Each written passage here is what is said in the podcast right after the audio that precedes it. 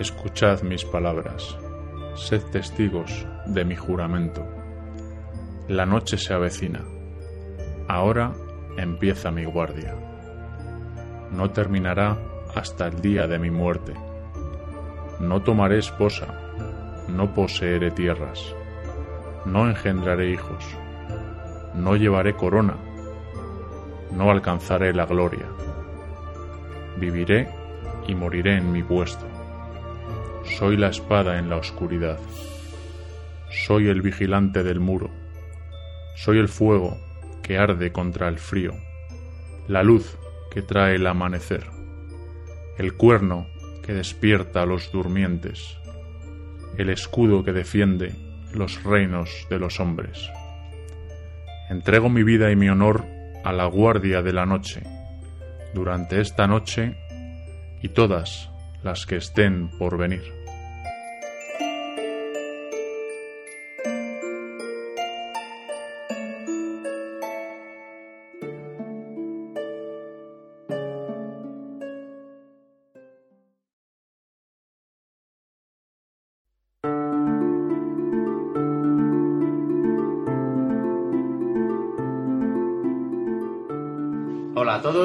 Yo soy Félix y este es eh, el episodio número 11 de la Biblioteca de Trantor, eh, vuestro podcast de fantasía y ciencia ficción. Eh, hoy vamos a dedicar el podcast a una de las mejores obras de fantasía épica de los últimos años y bueno, quizá una de las mejores de todos los tiempos, como es Canción de Hielo y Fuego, de George R. R. Martin. Y la verdad es que yo ya tenía ganas de hablar de esta saga, largo y tendido.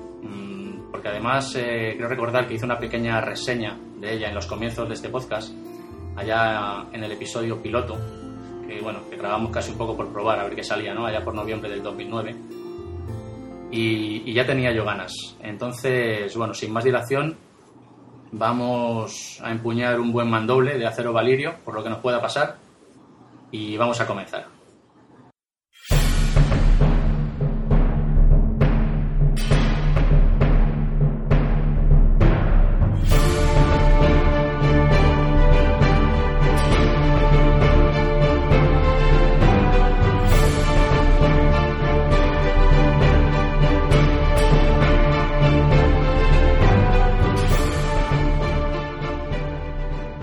Acompaña alguien al que, bueno, normalmente podéis encontrar regentando un blog que se llama Se acerca el invierno. Y bueno, con un blog con semejante nombre, pues ya podéis imaginar eh, por qué está aquí hoy, ¿no? Conmigo para, para hablar de Canción de Hielo y Fuego. Eh, se trata de Unai Marcos. Y bueno, desde ya os, os recomiendo que, que os deis una vuelta por su blog en, en www.guardiaoscura.com donde bueno donde Unai pues nos viene hablando de sus vivencias pues tanto cinematográficas como con videojuegos literatura o bueno cualquier evento cultural ¿no? al que al que asiste Unai bienvenido Pues buenos días. Pues... Ay, ya me he quedado, ya me he quedado. Ya me he quedado. tranquilo tranquilo No, un, pla- un placer tenerte por aquí y nada relájate que esto eh, ya sabemos que al principio al principio cuesta Bien, pues, pues sí. Tengo un blog de. Dedicado más o menos de cine, de cómics también. Y sí, lo abrí por. eh, pues estaba en esa época además acabando de leer El Juego de Tronos y pues por eso se me ocurrió el, el nombre. Era lo que más me estaba llamando la atención en ese momento. bueno con un blog con ese nombre eh, su- presuponemos todos que es fan número uno de la saga por lo menos ¿no? Sí, sí, la verdad es que me sorprendió. Llegué allá un poco de rebote y me, me sorprendió bastante y sí, yo- fan total. Yo creo que nos pasó a todos igual. Yo también la descubrí eh, casi por casualidad. Y, y bueno, ya cuando empecé a leer y dije, madre mía, ¿qué es esto que tengo entre manos? Ya sorprendido, ¿no? Sí, sí, la verdad que sorprende, sorprende, no esperaba, además no, no conocía tampoco mucha gente que lo hubiera leído, o sea, no me había llegado, nadie me había convencido de ello ni nada y, y la verdad es que me sorprendió totalmente. Bueno, pues si te parece, para empezar, eh, yo siempre suelo pues, hacer una pequeña biografía del autor, ¿no? En este caso de, de George R. R. Martin. Eh, y así empezamos a adentrarnos un poco en, en- su obra y en lo que ha hecho en los últimos años y demás, antes de empezar ya a, a hablar de Canción de Hielo y Fuego. ¿Te parece? Muy bien.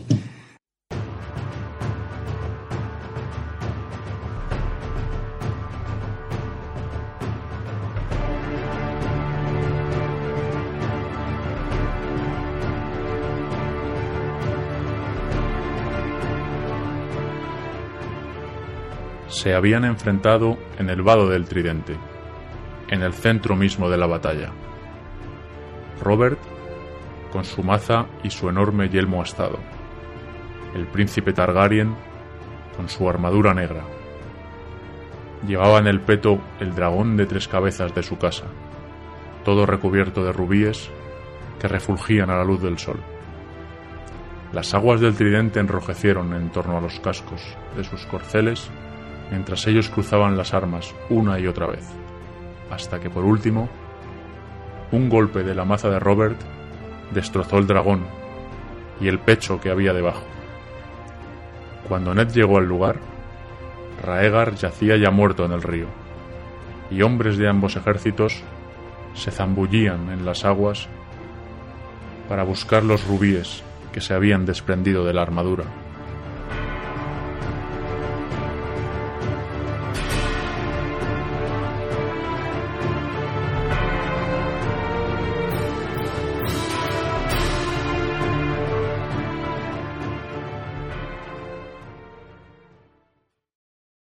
Pues eh, para hablar del autor, pues tenemos que empezar hablando de, George Raymond Richard Martin, que es como se llama este hombre, más conocido entre lectores y admiradores pues como George R.R. R. Martin, eh, que nació un 20 de septiembre de 1948 en Bayonne, Nueva Jersey. Fue el mayor de tres hermanos de una familia humilde y trabajadora y bueno, desde su más tierna infancia pues eh, se interesó por la lectura y bueno, se convirtió en un precoz escritor de relatos llegando incluso a, vender algunas de sus narraciones a, sus compañeros de clase por, unos centavos. ¿no? Em, durante su adolescencia fue lector voraz y bueno, no se encasilló dentro de un único tipo de libros, sino que bueno, era capaz de leer eh, pues tanto a Lovecraft como las obras de Heinlein Vance, que por cierto es, su autor favorito, así como a Tolkien en El Señor de los Anillos o, o una buena novela negra. Sin duda, pues toda esta variedad de lecturas calaron muy hondo en él y, se convirtieron en, futura fuente de, inspiración ¿no? a la hora de, definir pues, su peculiar estilo, que ya todos conocemos. Eh, Martin cursó estudios universitarios de periodismo en Illinois, mm, donde se graduó en el 71, y poco después de aquello pues, se publicaría su primer relato en la, en la revista Galaxy.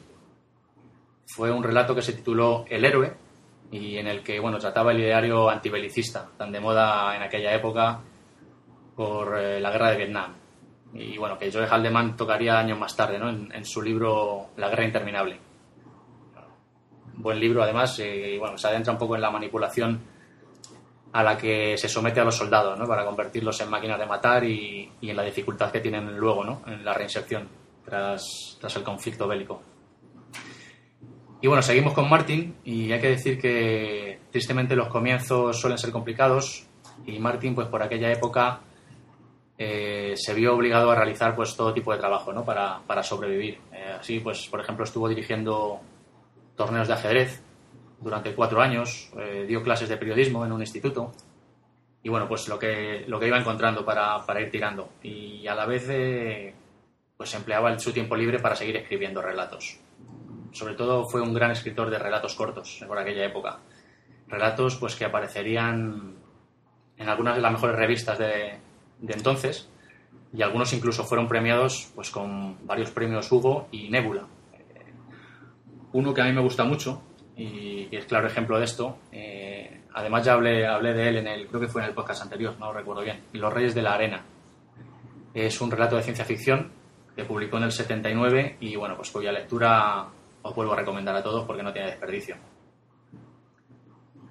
Eh, tras todos estos años de, relatos, pues, eh, y habiéndole servido además para rodarse un poco en el, arte de escribir, Martín eh, afrontó su primera novela, que se tituló Muerte de la Luz y que publicaría en el 77.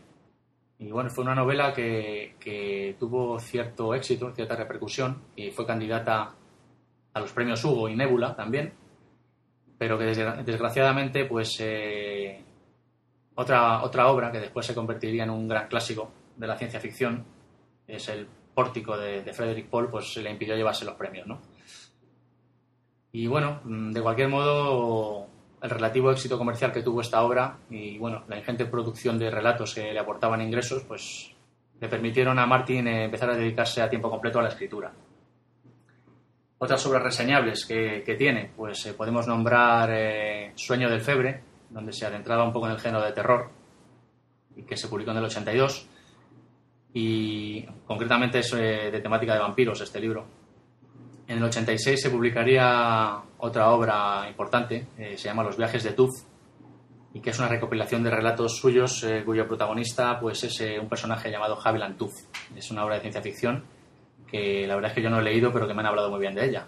la, tengo, la tengo pendiente para futuras lecturas. Y bueno, pues luego en el 83, este año fue un verdadero punto de inflexión para Martin. En este año publicó, publicó una novela que se llamó Armageddon Rag, y que digo que fue un verdadero punto de inflexión porque fue un total fracaso ¿no? comercial. Era una novela un tanto extraña para lo que nos tenía acostumbrados eh, Martin y bueno, su argumento giraba en torno a una banda de música mítica de los 60, era una especie de tributo a la música de la época. ¿no? Como digo, fue un fracaso comercial y, un punto de inflexión porque bueno, quizá debido a este fracaso, cuando Hollywood llamó a su puerta en 1985, pues no lo dudó y, dejó la literatura para adentrarse en el mundillo de la televisión, eh, en el que estuvo trabajando como guionista y editor eh, los 10 años siguientes. ¿no? A estas alturas, eh, pues todos pensábamos ya que Martin estaba perdido para la literatura para siempre, ¿no? para la ciencia ficción y, y la fantasía. Pero bueno, afortunadamente aquello no fue así y en el 96 dejó Hollywood para retirarse a Nuevo México y bueno, regresar de lleno al mundo de la literatura.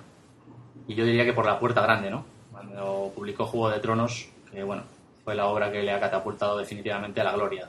Eh, con la que tuvo un gran éxito de ventas, todos los premios habidos y por haber, y, bueno, pues, pues, fue la obra que desencadenó el fenómeno de canción de hielo y fuego que todos conocemos.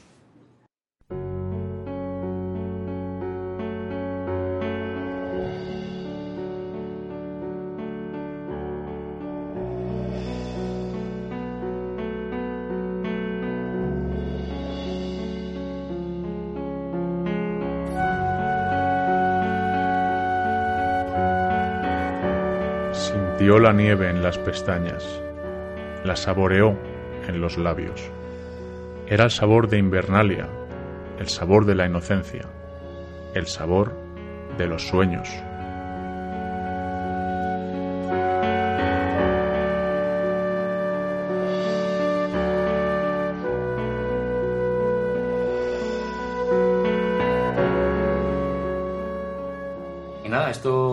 Esto nos lleva ya a comentar Canción de Hielo y Fuego, que es para lo que estamos aquí. ¿Conocías tú un poquito la historia de este hombre, eh, Unai? O... Pues la verdad es que no, no le, hasta leer Juego de Tronos ni, sabía quién era, ni, ni, había leído nada suyo. Eh, luego ya he visto que, que, sí que ha tenido sus, sus con la televisión y que ha escrito también para, hecho cómics y, y tal, pero la verdad es que me era totalmente desconocido. No, la verdad es que a mí me pasó igual. Yo me he interesado por él a raíz de, de ver Canción de Hielo y Fuego. Pero lo cierto es que es un hombre que lleva escribiendo más de 30 años y después de leer algunos de sus relatos, eh, sobre todo de ciencia ficción, la verdad es que hay algunos muy, muy buenos. Eh, si no has leído este que te digo, de Los Reyes de la Arena, te lo recomiendo porque es muy bueno. Además es, son 30-40 páginas que se leen rápido y merece la pena, entre otros, porque tiene otras cosas. Sí, pues lo tengo, lo tengo pendiente además, lo tengo pendiente, sí, sí que lo leeré porque tengo, tengo pendiente leerle sus cosas previas también y ver si, si toda esta forma que tiene de escribir y de crear personajes ya está en otras de sus obras, ¿sabes? Bueno, pues nada, si quieres empezamos a hablar de Canción de Hielo y Fuego y yo me estaba informando por ahí, la verdad es que es un... El desarrollo de la obra, los inicios fueron bastante curiosos. Eh, eh, por lo que yo he investigado, Martín empezó planificando inicialmente la obra en tres libros. Eh, tres libros en los que se desarrollaría toda la acción. Y lo que le pasó es que luego cuando comenzó a, escribir y, todo empezó a fluir, ¿no? y, esos maravillosos personajes que, que, ha creado comenzaron a evolucionar, pues poco a poco se le fue escapando de las manos y, la extensión prevista inicialmente pues se, que, se empezó a quedar pequeña. ¿no? Y bueno, pues luego se vio obligado a replantearse el tema y, y decidió escribir, creo que son seis libros más, ¿no? En total son siete libros lo que he previsto Sí, en total se supone que son siete. Son siete. Eh, que podemos, si quieres, citar los títulos para aquellos de los, nuestros oyentes que no, que no hayan que Sí. hayan cometido el pecado de no haber empezado Canción de y Fuego todavía. Eh, Sí, pues. eh, la verdad es que esperar a que estén los siete, como he oído alguna gente, es un poco complicado. Pero ya no sabemos ni, ni si llegará a, a escribirlos ni, ni, ni nada, pero bueno. Esa es otra, porque yo mm, no sé dónde he oído por ahí que, que, que Martin estaba enfermo y no sé qué. Y, y- y bueno, sí, esas cosas siempre se oyen y siempre te queda la duda de nos dejará, que también es frecuente, nos dejará colgados con la saga. Pero bueno. sería, sería como poco menos que una hecatombe eso, eh, que se muriera antes de terminar, nos dejaría poco menos que huérfanos. Sí, pero bueno, es, es imprescindible leer, aunque nos quedemos con las ganas y haya que esperar años y años entre libro y libro. Y con retraso, que llevamos ya bastante retraso por el siguiente. Pero bueno, los, hay que leer los que están escritos hasta, hasta la fecha, empezando por el propiamente dicho Juego de Tronos, la verdad es que son imprescindibles. Empezamos con Juego de Tronos, luego vino Choque de Reyes, Choque de Reyes, sí, Tormenta de Espadas, Tormenta de Espadas, que además es tan extenso que lo, lo dividieron en dos, en dos libros que son dos tochos también. Sí, ese está dividido, bastante grande además, y, y casi mejor es una buena fórmula, porque con el siguiente, que sería el de Festín de Cuervos, también lo dividió de alguna manera, y, y ese libro tiene el problema de que hay personajes que no, que no aparecen. Uf, yo eché, yo eché de menos a Tyrion Lannister, pero vamos. Ah, sí, además, claro, es- está pensado de esa manera, suponiendo que el siguiente y sexto libro hubiera salido mínimamente. No, yo, yo eso lo consideré, me sentí un poco decepcionado cuando leí Festín de Cuervos. No es que sea malo, es, sigue en la tónica de los anteriores, pero, pero la falta de ciertos personajes, eh, muchos de ellos la- de los más carismáticos, le quita un poco de... No sé, a mí me faltó algo ahí. Sí, la verdad que sí. Además que lo lees pues contando que, que enseguida tendrás el otro en las manos, el sexto que, que no está todavía... El quinto, vamos, todavía no está tampoco disponible el de Danza de Dragones y, y la verdad es que no, ni lo tenemos ni lo hemos tenido cerca, ni, ni sabemos cuándo saldrá, ni... Hombre, nada. ya tiene que estar al caer, porque llevamos ya un año casi esperando, un año y pico esperando y que va a salir, que va a salir. Yo creo que ya para el Sí. 2011 tiene que caer, ¿no? Esperemos a ver, yo, yo lo esperaba para este fin de año, porque además le, le solía seguir a Martin en su blog y iba, no sé si hacía bien o no hacía bien, pero iba explicando más o menos cuándo acababa un capítulo, cuándo no, y te daba esperanzas de, de que quedara poco, pero lo mismo este hombre te escribe te dice, lo he borrado todo, he cambiado de idea, Yo creo que a lo mejor la presión que debe, debe de tener encima con tantos fans y debe ser tremenda. ¿eh? Sí, sí, sí, es tremendo, es tremendo, porque además va cambiando de idea, da la sensación, de transmite la sensación de que no tiene realmente cerradas las cosas ni, ni decidido qué van a hacer los personajes, lo cual también que lo constriña a siete libros es un poco es un poco idea, pero que yo da la sensación de que no, no tiene para nada cerrada la situación y tiene varios varios arcos abiertos por ahí inciertos. Sí, sí, no, además que hay arcos, arcos argumentales y tramas ahí para aburrir. vamos, Madre mía, para cerrar todo eso va a ser... Pues si, si quieres podemos comentar un poco de qué va Canción de Hielo y Fuego para nuestros oyentes eh, Sí. que no hayan leído la obra. Por supuesto sin hacer spoiler, no os asustéis. Ujú. Y Bueno. bueno, pues... eh, ¿Quieres eh, atacar tú o ataco yo? Pues es que me es complicado, porque justo ayer me lo preguntaban y me vi en, para alguien que no conocía la saga en absoluto y dije, bueno, pero ¿cómo es? Pero me preguntaba, pues lo que me pregunta a veces mucha gente, dice, pero hay elfos. Eso lo comentaremos después, porque eso es otra de las características de este libro, que ahora, ahora hablaremos de eso. claro, es fantasía heroica, podríamos llamar. Claro. Eh, bueno, pues si quieres empiezo yo. Mira, eh, Canción de Hielo y Fuego nos sitúa en un continente que llamamos Poniente. Y bueno, es un continente pues de corte medieval y que está dividido en siete reinos. En siete reinos eh, en los que, bueno, tras una serie de oscuras conspiraciones y sucesos, pues comenzará una cruenta guerra por, por el poder, ¿no? Por el trono de hierro. Eh, mientras tanto, en el, en el norte, eh, más allá de un muro que hay, que bueno, el, el norte está separado de, de Poniente por un muro de hielo inmenso que lleva miles de años y que bueno constituye pues la última defensa del, del mundo civilizado, ¿no? Contra, contra las tribus del norte y contra unos seres misteriosos que, se, que llaman los otros, una silenciosa amenaza sobrenatural, ¿no? Que se está fraguando y que tampoco todavía en lo que llevamos de, de saga no está muy claro, ¿no? Eh, la saga comienza en un momento muy concreto de la historia de Poniente, es un, que es un mundo pues, en el que las, las estaciones duran años y en el que, bueno, tras uno de los veranos más largos que se recuerdan, eh, de, cerca de 10 años, pues eh, se acerca el invierno, ¿no? Un invierno que promete mucho. Eh, y bueno, en este momento temporal, Robert Baratheon I, rey de los sándalos y de los primeros hombres, es el que está en el trono. Que bueno, es rey libertador para algunos, rey usurpador para otros. Y bueno, reina imponiente desde hace 15 años, pues tras derrocar y, matar al último de los Targaryen, ¿no? que era la dinastía que había reinado durante varios siglos. Eh, Rhaegar Targaryen. Eh, no, eh, Aegon Targaryen. ¿Cuál es? Ya, me, me... Aerys. A quien... Eso, bueno, Aerys, Aerys Targaryen. Ya me lío. Mueren, mueren dos. Mueren... Sí, Rhaegar también muere, sí, pero el rey es, eh, es Aerys sí, Targaryen. Aerys, Aerys y toda su casta, ya lo sé. Toda su Eh, como decíamos, el último rey de la estirpe de los Targaryen, ¿no? Eh, entonces, bueno, Robert lleva 15 años reinando y, y bueno, el, el reinado que, que, tiene es frágil, ¿no? Y se ha convertido, cuando menos, que en un rey casi borracho y pendenciero, ¿no? Que se, que se preocupa más de las juergas que del rumbo de, de los siete reinos. Sí. Y bueno, en este entorno, pues las demás casas nobles, sobre todo los poderosos Lannister, que además la esposa del rey, Cersei Lannister, es, es de esta casa y conspira contra él, pues acechan, ¿no? Para saltar sobre el trono y apoderarse de, de, y quedarse con el poder, ¿no? Y, y, bueno, pues pronto iremos conociendo a los Stark, a los Lannister, eh, los Greyjoy, los Tully, los Martell, los Tyrell, no sé, una, un sinfín de casas, de casas nobles que están ahí en juego y que y bueno, por supuesto a los, a los supervivientes de los Targaryen, que también los hay, que tenemos a Daenerys y a, a Viserys Targaryen que están exiliados en, en Oriente, ¿no? Y, y, que además planean su vuelta también para recuperar el trono de hierro. Entonces, todo esto es el caldo de cultivo donde empieza Juego de Tronos. Sí. Eh, no esa, sí. esa decadencia, esa decadencia de, del reinado, llamémosle, en una época de más o menos paz y, y, y de decadencia. De, un reinado de frágil y, y, con un montón de buitres acechando ¿no? por, por sí. el trono. Y todo esto, pues como decíamos, nos sirve de puerta de, de, puerta de entrada pues, a este mundo, ¿no? que es duro y salvaje, ¿no? en el que, como decíamos, las estaciones duran años y, y en el que el lector pues, queda atrapado irremisiblemente casi a, en las primeras páginas. ¿no?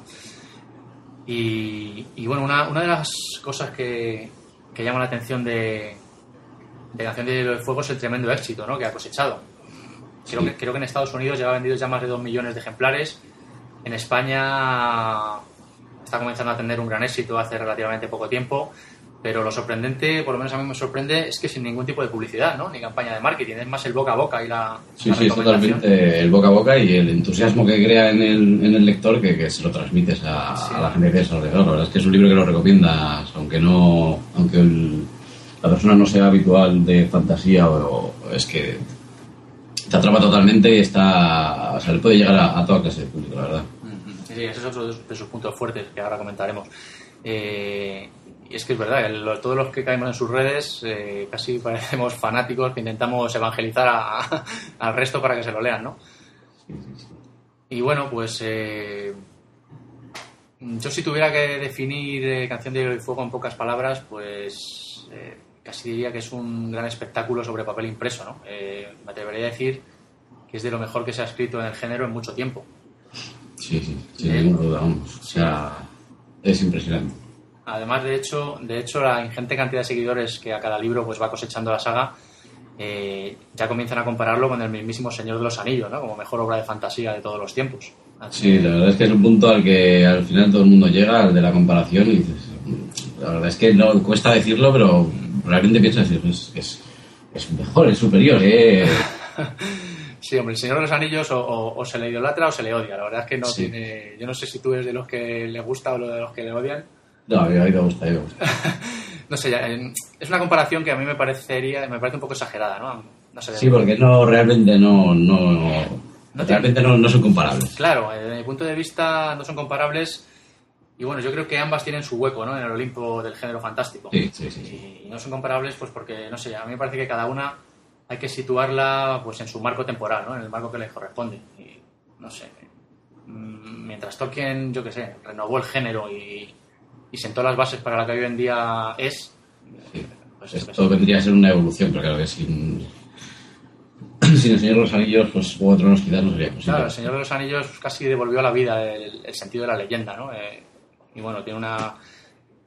para, comparándolo con Canción de Fuego. El Señor de los Anillos es una historia lineal que nos presenta pues, la eterna lucha entre el bien y el mal. Eso sí, eh, hermosamente escrita y, y, presentándonos un universo mágico pues que solo Tolkien, ¿no? un erudito como Tolkien podía haber escrito. Pero Martin mm, nos brinda una obra pues de fuertes contrastes, donde, donde esta archiconocida dicotomía entre el bien y el mal pues no tiene frontera definida. Sí, no, no, no está para nada, no es que no esté clara, es que prácticamente ni, ni existe. Bien y mal. yo creo que eso, son conceptos totalmente imposibles de definir en Es otro de sus encantos, ¿no? Esa, esa ambigüedad moral que tiene. Sí. Eh, y bueno, la obra de Martin pues nos envuelve rápidamente, tiene un ritmo trepidante y, bueno, emula casi la realidad en todas sus complejidades, ¿no? Pues, tanto políticas, religiosas y, humanas. Eh, yo creo que la obra de Martin es una innovación en el estilo narrativo y, y que posiblemente marque las pautas futuras del género. ¿Tú qué crees? Sí, además tiene. A mí lo que me sorprendió también es la forma de estar escrito con, el sistema de capítulos por personajes. Eso es un gran acierto, sí. Que es una. Para mí era una novedad y un. No lo esperaba y al principio no lo veía claro que fuera a, atraparme esa forma de escribir, de que cada capítulo sea visto desde la perspectiva de un personaje, pero sí, la verdad es que. la verdad es que tengo que decir que, que es un acierto y te, te atrapa de una manera que con la complejidad de los personajes, además, es imposible no, no estar atentos a todo. Es como tener un mapa de gente encima de la mesa y, la verdad es que quieres saber de todos. Yo lo llamo don de ubicuidad casi. Además, eh, te, proporciona al lector pues, un ritmo muy televisivo, ¿no? muy de serie de televisión, que quizá venga de todos esos años que ha estado Martin como guionista de televisión. Pues es probable. Además, tiene ese, ese componente un poco de cliffhanger ahí televisivo que que cuesta decir, dices, voy a leer un capítulo más y ya lo dejo por ahí. lo, Que, lo que está claro es que, bueno, yo personalmente pocas veces lo he pasado también leyendo, leyendo un libro y, y Martín pues nos cuenta su canción de Hielo y Fuego con una complejidad y, y una riqueza pues que, que, hace que casi cada página sea un placer para los sentidos, ¿no? Y... la verdad es que domina, domina mucho el domina mucho cómo, cómo escribe este libro y crea unas sensaciones que yo la verdad es que hacía mucho tiempo, por no decirte que no, que otras que no había sentido leyendo otra, otras sagas. Ya no es de disfrute incluso de, cabreo y la verdad es que sabe muy bien jugar con las emociones del lector. Sí, sí, sí, sí. No, no cabe duda que después de su largo periplo mm, de altibajos, literariamente hablando, pues con Canción de Hielo y Fuego ya ha demostrado eh, de una vez por todas y con consistencia pues la pericia que tiene como constructor de historias, ¿no? Eh, y es que, no sé, realmente Canción de Hielo y Fuego yo creo que es el regreso de la épica por la puerta grande, ¿no? Sí, sí, la verdad que sí. Es, es, una historia que, como las que ya hacía tiempo que no, que no se leían, por no decir que no, que yo ni esperaba. La verdad es que ya a estas alturas no, no esperaba volver a, a encontrar una historia así que me emocionara y que me atrapara de esta manera y bueno, y no a mí, que es que es, que es un fenómeno que es por, por cómo por cómo está concebida, hecha, escrita y por la historia que es. Al final todo el mundo queda atrapado en ello. La verdad es que es, es una pena que no siga, que no esté siguiendo, esa es la pena, verdad. Bueno, tengamos fe, tengamos fe en que, en que seguirá. yo tengo fe que para el 2011 tendremos. Por lo menos eh, bailando con dragones, que ya será algo. No, la verdad es que todo esto que está diciendo es cierto y, yo sin ir más lejos, mi experiencia personal, eh, tengo varios casos. Pues, yo cuando me leí Juego de Tronos y, me di cuenta de, de, lo que tenía entre las manos, pues no tardé en recomendárselo a, a mi mujer, ¿no? Y, y además que es una prueba fehaciente de lo que estamos diciendo porque mi mujer ni mucho menos es lector habitual de fantasía, ni ciencia ficción, ni nada de esto. Y, bueno, empezó a leerlo, así un poco a regañadientes, y bueno, como no podía ser de otra forma, pronto quedó cautivada y, bueno, no tardó en devorar literalmente todo el resto de libros, hasta Festín de Cuervos, ¿no? Entonces, como este, varios casos de amigos, igual, o sea, es que es, un hecho, no es que lo digamos nosotros. Sí, sí, es que además, aunque no, te digo, que tengas cierta reticencia al género, aquí lo, lo que realmente atrapa son las historias personales, son los personajes tremendos y fortísimos que tiene. No, la verdad es que es, fácil quedar atrapado aunque, aunque tengas reticencias iniciales por él. Es una obra que atrapa tanto a ávidos consumidores de este tipo de literatura como los que, como los que no están familiarizados con el género.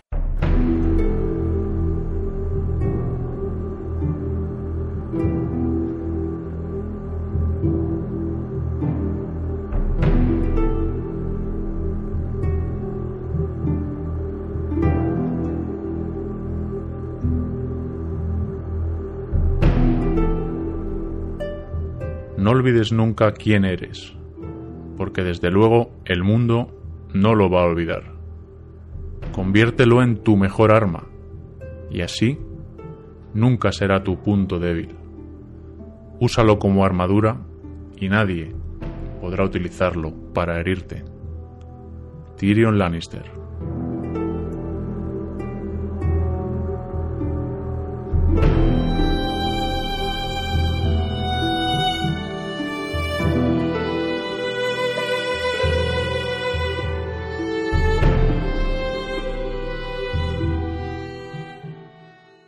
cabría preguntarnos cuál es el secreto. ¿Cuál es el secreto de Canción de Hielo y Fuego para, para que esto suceda? Los puntos fuertes que, que, tiene. Podemos seguir hablando de eso si quieres. Pues yo creo que lo principal es, los personajes. El tener un tener un abanico de personajes importantes sería difícil, aunque hay protagonistas, por llamarlos así, más o menos centrales y que, que llevan el, el nudo de toda la historia, al tener varios arcos argumentales y, personajes fuertes y potentes en todos ellos, la verdad es que las, yo creo que la clave son los personajes que ha creado Martin y, las relaciones que, crea entre ellos y la manera que tiene de sorprenderte además, porque a mí lo que me sorprende es el pensar esto va a ir por una va a ir por una va a seguir esta línea o esto lo veo venir o, y al final no, es la forma que tiene de sorprender con los personajes a mí es lo que... Hombre, sin lugar a dudas, eh, los personajes son una de las grandes claves y Canción de Hielo y Fuego sin duda es una novela coral, ¿no? Una novela de personajes.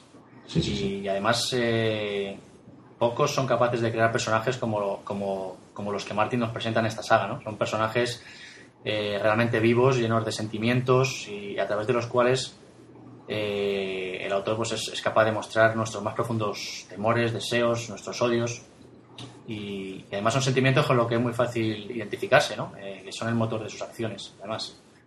Eh, y, difíciles de definir sí, porque en, términos, en términos de bueno, malo, correcto, incorrecto. Tienen esa ambigüedad moral de la que hablábamos antes, eh, que los dotas de más realismo si cabe, y los hace real, o sea, tremendamente realistas y tremendamente humanos, ¿no? y, y, como bien dices, pues a lo largo de la obra nos encontramos personajes buenos, personajes. No nos encontramos personajes buenos del todo y malos del todo, sino que todos ellos pues tienen sus virtudes, sus miserias, van evolucionando, actúan según sus intereses y sus pasiones, ¿no? Sus circunstancias y que, y que aparte de los personajes es un mundo complejo, una situación política compleja y, y nada es tan fácil. Sí, además es que, mm, pese a que al principio de la obra, pues nos encontramos con personajes que son más, nos parecen más o menos agradables y, y motivaciones más o menos nobles, pues a lo largo de la trama vamos viendo que ni los más nobles lo son tanto, bueno, a excepción de Dark Stark, el pobre, ni que los más malos son tan malos, ¿no? Y, bueno, lo que consigue Martin con estos personajes, yo diría sublimes, es que pues acaben formando parte de nuestras fantasías casi, ¿no? Que, nos preocupemos por su suerte, que eso, es, eso es difícil de conseguir, ¿eh? La verdad es que te vinculas a ellos. sí, sí, sí. Yo personalmente hacía mucho tiempo que no me preocupaba por, por la suerte de, de personajes de ficción y y la verdad es que provocar esa sensación en el lector es harto complicado, pero cuando sucede eh, es un auténtico lujo, ¿no? Eh, tenemos a, grandes personajes como, bueno, indudablemente Tyrion Lannister, eh, John Nieve, Jaime Lannister, Arya, Eddard, todos forman parte ya de nuestras fantasías y, de nuestros sueños, pues gracias a la, a la maestría de, Martin, Sí, sí, además, además, aparte luego de los libros se crean teorías sobre ellos y sobre posibles futuros que ni siquiera saber si si ha planteado realmente Martin. O sea, sí, son personajes que te llevan luego a seguir pensando en ellos y, recuperando también y qué pasa, qué no pasa nada. Además, no sé dónde leí otro día en internet, en foros y demás, ya, han, ya han escrito toda la obra la gente. Está, hay gente que examina posibles futuros, posibles opciones. Digo, madre mía. Sí, sí, la verdad es que por cualquier resquicio que haya escrito en algún momento que seguro que no ha tenido realmente la intención, se sacan, se saca la gente de verdaderas teorías y yo con alguna estoy Estoy bastante contento también. Tengo, también en mi cabeza cómo, me gustaría que siguiera la saga y creo que aunque se nos muriera este hombre, la verdad es que, hay gente detrás que, sería capaz de, seguir. Bueno, toquemos madera, toquemos madera, que yo preferiría, Que, yo preferiría que la acabara él. Sí, sí, yo creo que sí. Yo creo que con todo el tema de, del avance que está pegando con, con la serie y demás, que, que le meterán prisa, digamos. Esperemos al menos. Hombre, en la, bueno, en la serie hablaremos ahora. Vamos a seguir, vamos a seguir con los puntos fuertes de la obra. Yo mencionaría también el ritmo trepidante que tiene, ¿no? Casi, como decía antes, casi televisivo y que, y que Martin le imprime a, a su narrativa. Un ritmo, pues eso, que comparable al de una serie de televisión y, y que sin duda pues te atrapa para no soltarte, ¿no? Mientras te quede una sola página por leer. Eh, esos 10 años trabajando de guionista hayan influido en esto. Y es que, bueno, pues ya es que ya en las primeras 200 páginas de Juego de Tronos, eh, Martín lleva la trama pues por caminos en los que va dejando claro al lector pues que, que puede pasar cualquier cosa, ¿no? Y que los límites morales establecidos pues están muy difuminados, ¿no? Para imponer Sí. esa ambigüedad moral de la que hablábamos. Sí, y lo que te atrapa realmente es, eh, te das cuenta de que te está sorprendiendo, o sea, esa forma de no tener, de saltarse esas barreras que damos por supuestas al leer cualquier otra obra, la verdad es que te sorprenden, es lo que más llama la atención quizás al principio, es decir, no puedo dar nada por supuesto, ni por sentado, ni... O sea, tengo que, tengo que leer esto que estoy leyendo con, con una mentalidad un poco abierta porque no... O sea, esto, esto es diferente. Y la forma en que, quizás sea por esa forma televisiva o de los guiones, la verdad es que sabe cómo ir llevándote por caminos que, que yo desde luego no estaba acostumbrado últimamente a, a encontrar en, en la literatura. Provoca un poco el shock en el lector de algunas veces, ¿eh? Sí, sí, sí.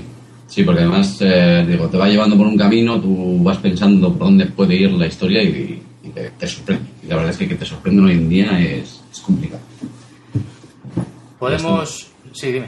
Si estamos acostumbrados, ya te digo, a, a leer y a ver grandes historias y ya te digo, a mí, a mí la forma en que te consigue sorprender y, y hacerte sus pequeñas trampas, trampas argumentales para que creas que van a ir las cosas por un sitio, te las mueva por otro y, y te sorprendan, decir, no puede ser, lo que estoy leyendo no puede ser. Sí, la verdad es que sí. Y, bueno, podemos hablar también de otro de los puntos fuertes que a mí me parece que tiene esta novela y que además es una de las claves también para, para atrapar a tal cantidad de lectores, ¿no? aunque no estén familiarizados con la fantasía y o sea, con estas temáticas. Y son la cantidad de referencias históricas eh, que, tiene, que tiene el mundo de, de Canción de Hielo y Fuego. Eh, la acción ya de por sí se desarrolla en un mundo eh, que recuerda a la Edad Media, con sus diferentes casas nobiliarias, su estructura feudal y, claramente influenciada pues, por referencias históricas que lo que consiguen eh, es que el lector rápidamente se identifique ¿no? y, esté leyendo cosas que ya le suenan, que no, que no se te- sea necesario que sea un ávido lector de fantasía y sepa de elfos, de orcos y de, de más historias raras. ¿no? Sí, sí, al final es la historia del mundo, la historia Claro. de Europa está...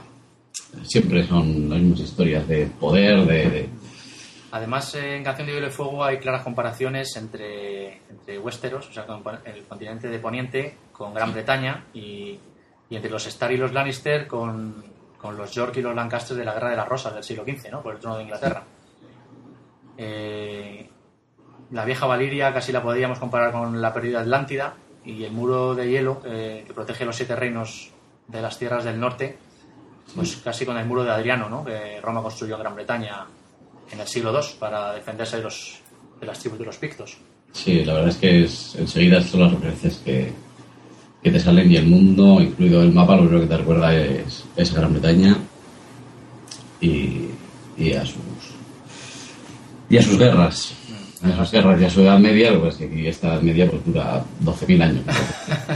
Sí, además esta, esta ambientación medieval, pues eso, permite al lector desacostumbrado al género pues ubicarse y, y no sentirse perdido en, un- en el mundo fantástico ¿no? de, de Canción de Hielo y Fuego. Aunque bien es cierto que, aunque todo sea algo conocido, los personajes hablan como si, o sea, como si el mundo hablan de cosas que no te las, no te las dan masaditas, ¿no? Tienes que hay cantidad de datos, cantidad de nombres, cantidad de ubicaciones que, Sí. que quieras que no, aún así que complica un poco la cosa, ¿no?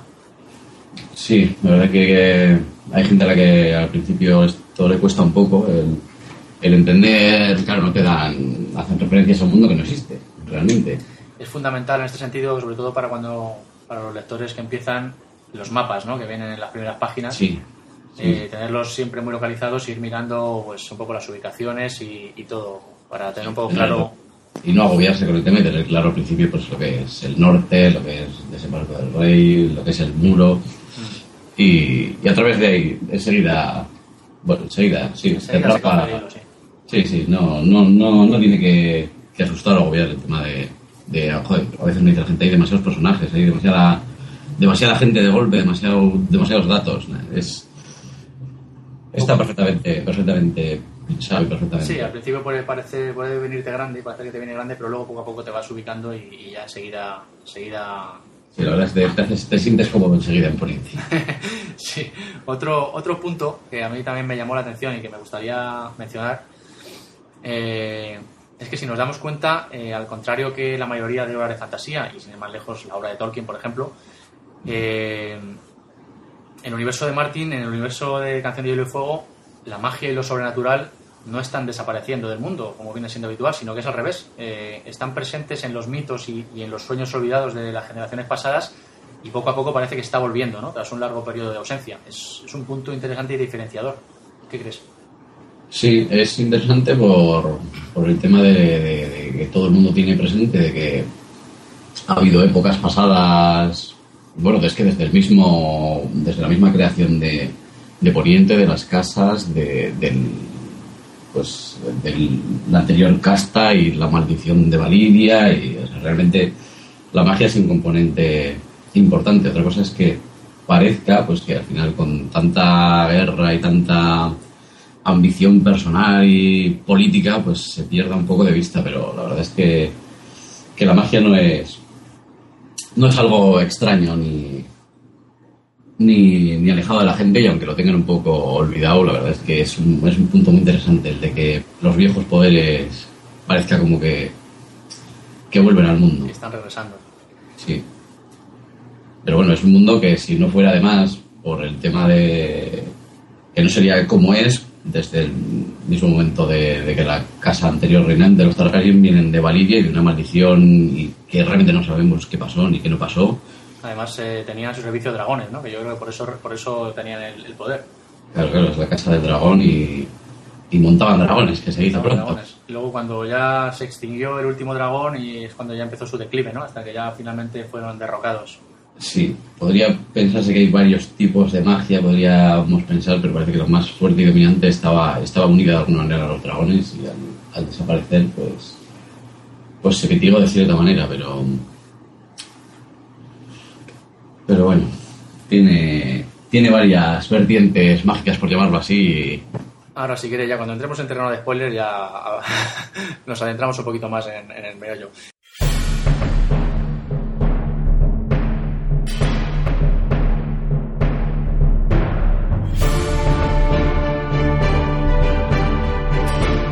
Cuando se juega al Juego de Tronos, solo se puede ganar o morir. No hay puntos intermedios. Cersei Lannister.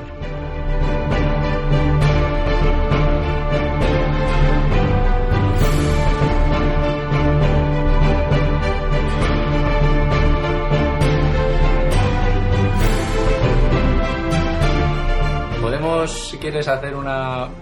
Hablar de, de los personajes, pero ¿cuáles son nuestros personajes favoritos, por ejemplo? Eh, bueno, indiscutiblemente creo que en uno coincidiremos, eso seguro. Tyrion Lannister es el, el personaje favorito de todo el mundo. Tyrion Lannister es eh, el puto amo, como dirían coloquialmente, ¿no? Sí, sí, sí, sí, sin ninguna duda. Eh, además con todas sus dobleces, con todas sus con todas sus, sus, sus matices, pero desde el principio es, es el personaje, es el personaje. Es el personaje, sí, el más carismático, sin duda. Eh, yo por eso en Festín de Cuervo lo echo de menos. Eso ahí fue un... Esperemos que ahora en Bailando con Dragones vuelva a recobrar protagonismo. Sí, sí, sí. Y, y bueno, yo aparte de Tyrion Lannister, a mí me gusta especialmente Arya Stark. Esa niña de 8 o 9 años que es una superviviente nata, ¿no? Por todas las cosas que le pasan. Sí, la verdad es que lo pasa bastante mal la chavala y a mí es uno de los personajes que más incertidumbre me, me causa porque no tengo ni, este sí que no me imagino ni por dónde puede, puede ir yendo ni no yendo y la verdad es un personaje que se, se le coge mucho cariño además. Sí, sí, sí. Y bueno, mi tercero en discordia es Jaime Lannister, ¿no? Jaime ese, ese, Jaime. ese malo malote que se le ve al principio que es de lo peor, pero que a medida que vas leyendo te vas dando cuenta de que no es tan malo, ¿no? Y incluso le acaba cogiendo cariño y todo. Se le acaba, yo sí, sí, Jaime Lannister la verdad es que es de mis preferidos y yo le tengo cierto cariño y le, le acabas comprendiendo, entendiendo y y sufriendo con él también. Sí, no, es uno, como decíamos antes, es uno de los puntos de, de la novela, ¿no? Los personajes, eh, cómo el lector se identifica con ellos.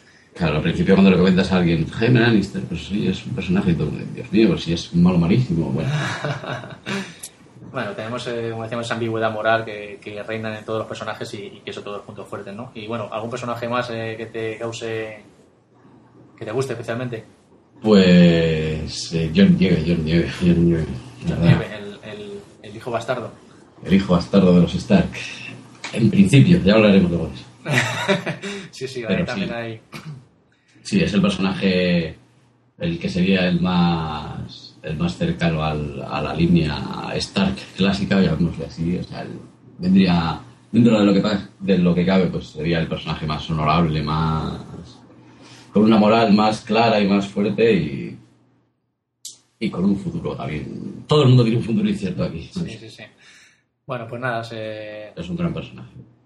Antes eso de... dentro de, lo, eso dentro de los, de los buenos. La verdad es que Cersei Lannister también a mí me gusta mucho. Sí, de ser Lannister... Me, me encanta ese personaje y.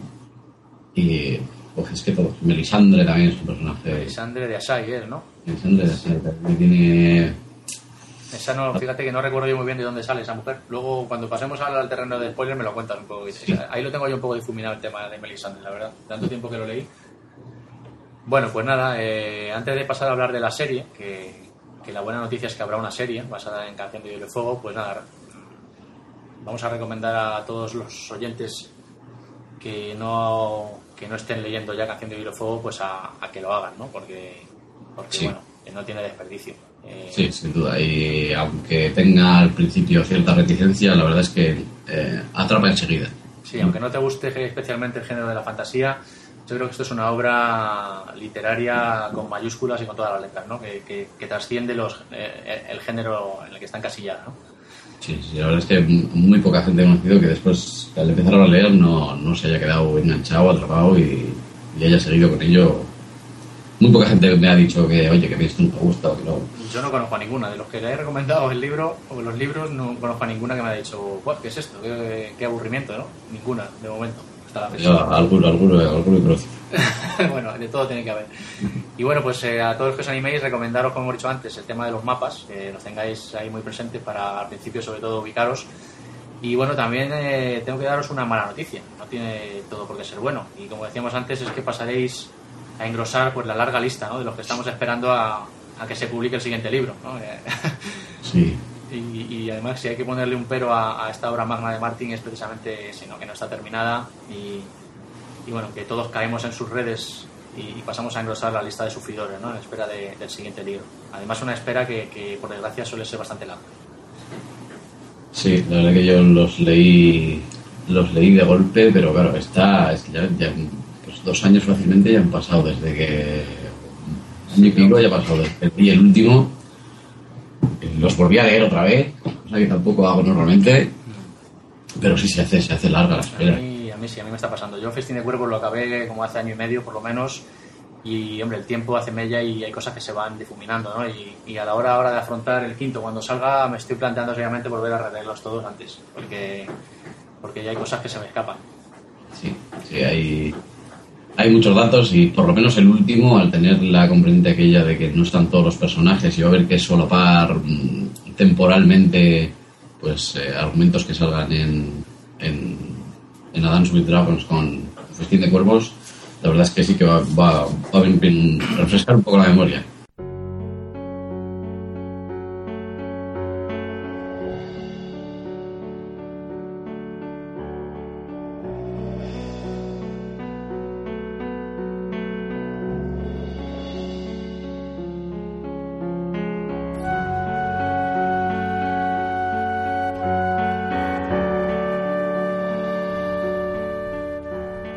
Último miró hacia el norte. Vio el muro que brillaba como cristal azul y a su hermano bastardo, John Nieve, que dormía solo en una cama fría, con la piel cada vez más pálida y encallecida a medida que el recuerdo del calor era más y más lejano.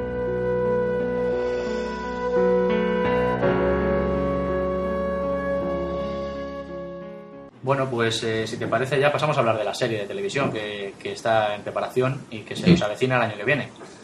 Sí, Eh, para abril, abril ya. Sí, sin duda es una gran noticia para todos los fans de la saga. eh, esta serie eh, va a estar basada en el primer libro, en Juego de Tronos, y que la va a hacer eh, afortunadamente la HBO.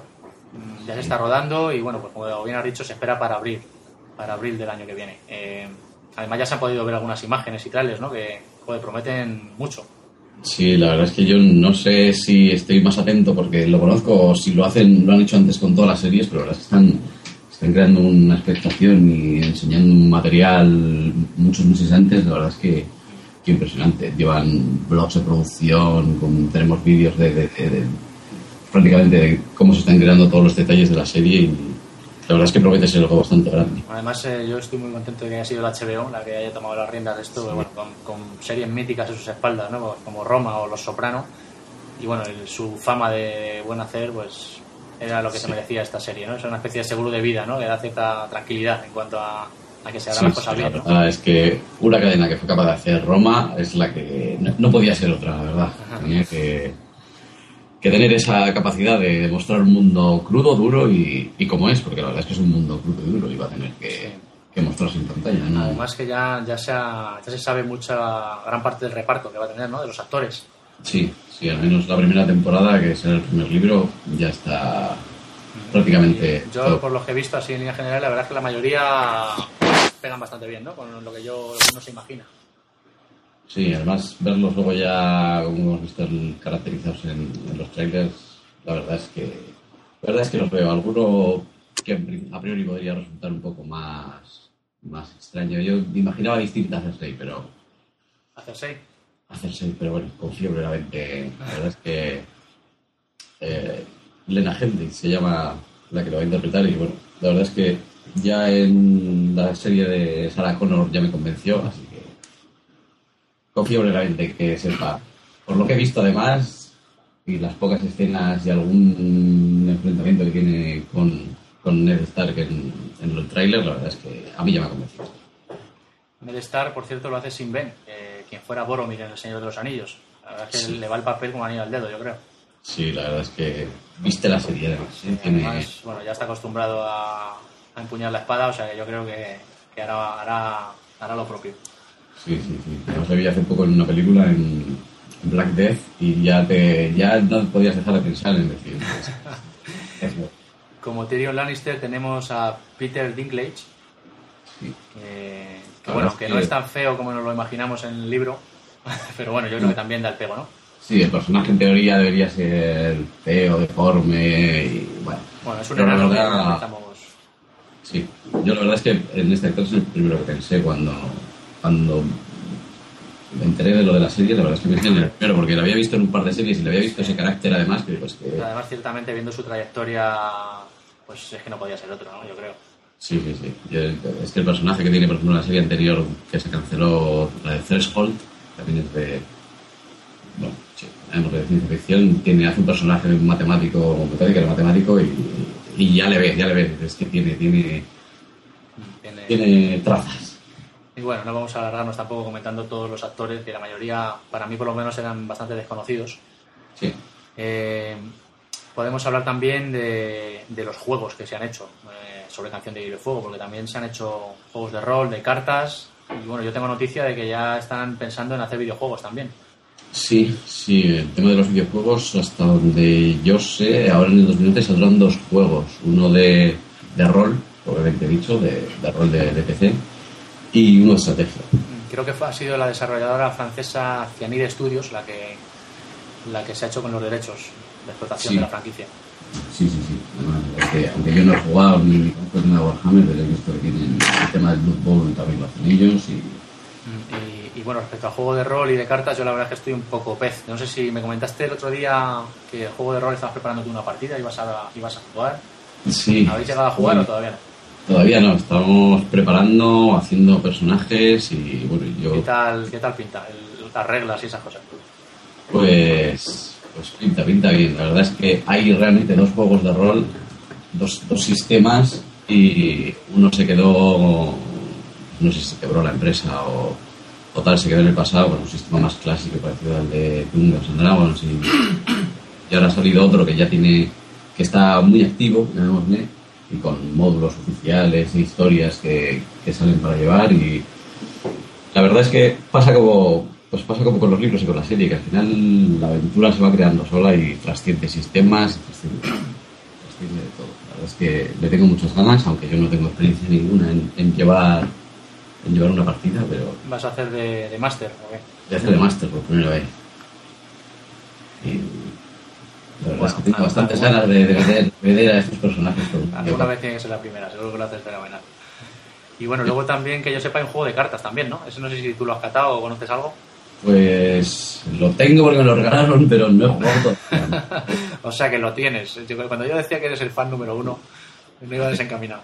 Lo tengo. Lo que pasa es que tampoco nunca he jugado realmente a juegos de cartas tipo pues, Magic Sí, o yo hace muchos años eh, le di un tiento al Magic, pero vamos, hace, estoy hablando de hace 15 años por lo menos, ya no he vuelto a...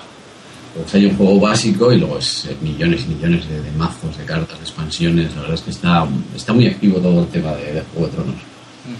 Y luego juegos de mesa también hay. Y ahora acaba de salir uno de batado- basado en las batallas de- del juego de Battle Lore.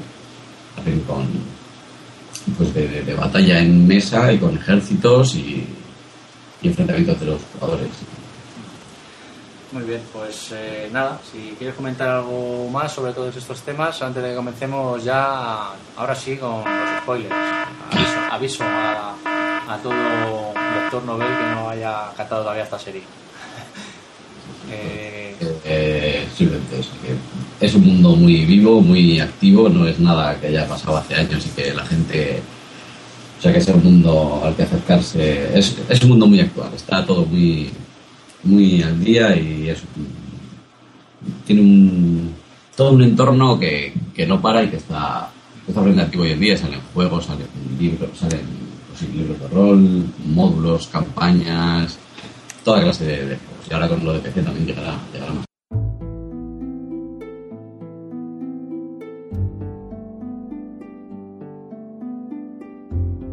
El pueblo llano, cuando reza, pide lluvia, hijos sanos y un verano que no acabe jamás. No les importa que los grandes señores jueguen a su juego de tronos, mientras a ellos los dejen en paz. Pero nunca los dejan en paz.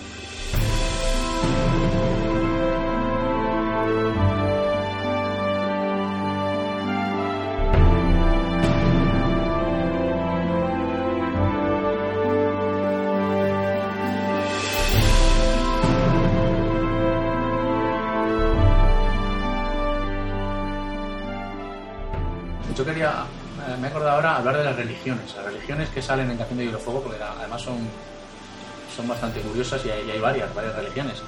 Sí, Eh, la más extendida, imponente, bueno, hay dos que son las más extendidas. Tenemos la de los viejos dioses, ¿no? Que es la de la de los Sí. primeros hombres, ¿no? Que, que es la de los, los arcianos que tienen rostro, ¿no? sí, que a mí me recordaría, a mí sí me hace recordar el, el asunto druídico y tal. bueno. Sí, bueno, esta, esta era la religión antigua de los primeros hombres que habitaron Poniente, que bueno, luego fue mayoritariamente suplantada por la que trajeron los ándalos, ¿no? Eh, que es la religión de los siete, la fe de los siete. Sí. y bueno, o, o nuevos dioses, como también lo llaman en, en la saga. Es la principal religión de Poniente, pero bueno, el tema de los viejos dioses, de los árboles estos con rostro, pues eh, en cada castillo, en cada casa se mantiene un bosque de dioses. Y bueno, sobre todo en el norte todavía se hay cierta cierta, o sea, todavía rinden tributo, ¿no? A estos, a estos viejos dioses. Sí, en principio el tema religioso no es, no, no es excluyente uno con otro en Poniente y es curioso, es curioso. La verdad es que me llama la atención. Sí, no, el tema del, del bosque de dioses es la verdad es que es, un- es curioso, sí, a mí también me, Sí, sí.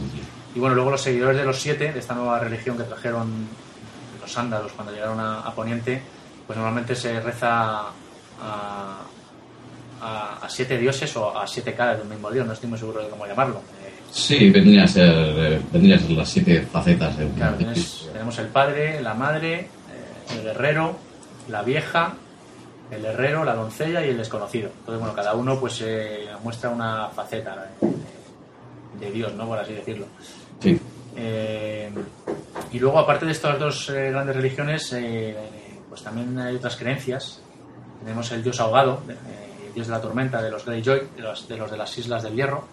Sí, muy curioso, muy curioso. Sí. Muy sorprendente para mí también. Sí, sí, sí. Y luego tenemos eh, a Rilor, Señor de la Luz, que, que además este es el que venera a la tal Melisandre, ¿no? Que había dicho antes. Sí, sí, sí. Y bueno, también tenemos un exponente notable de esta religión en, en el sacerdote guerrero Toros de Mir, ¿no? También procesa esta religión. Esta viene de Oriente, ¿no? Esta religión, o... Sí, sí, es de- del, del otro continente.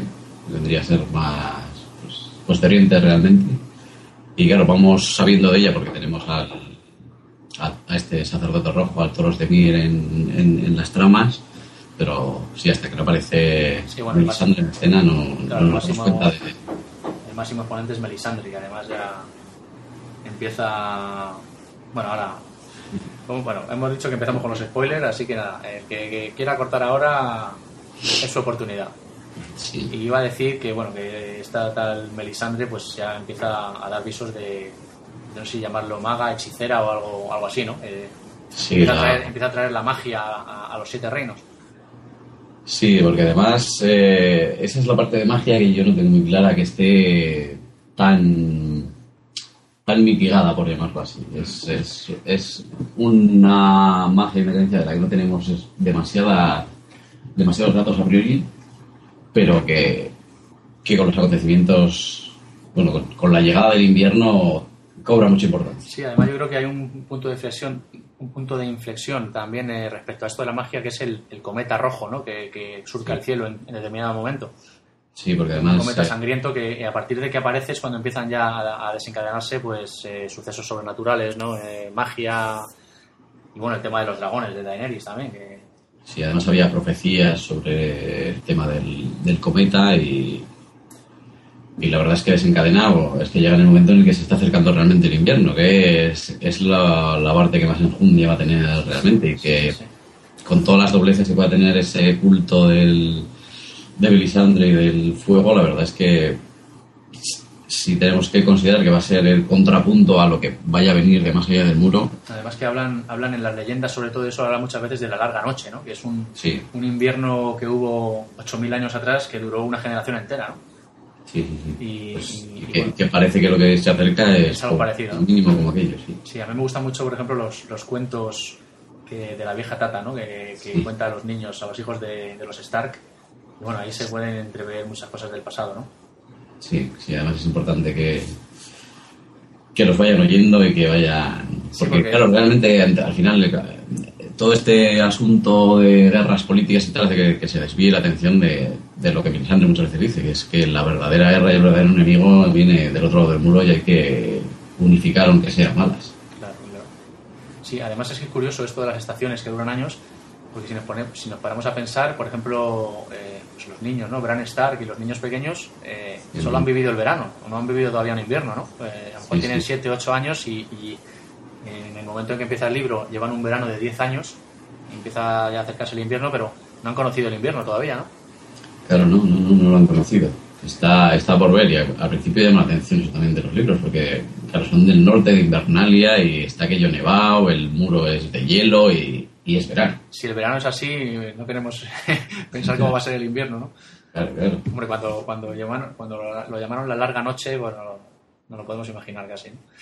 Eh, si te parece, a mí me gustaría pues eh, mencionar, yo qué sé, momentos memorables, ¿no? Que recordemos de la saga. Esos momentos que nos, que nos hicieron sentir algo especial, que nos llamaron la atención por lo que sea. Sí. Eh, si quieres empezar tú.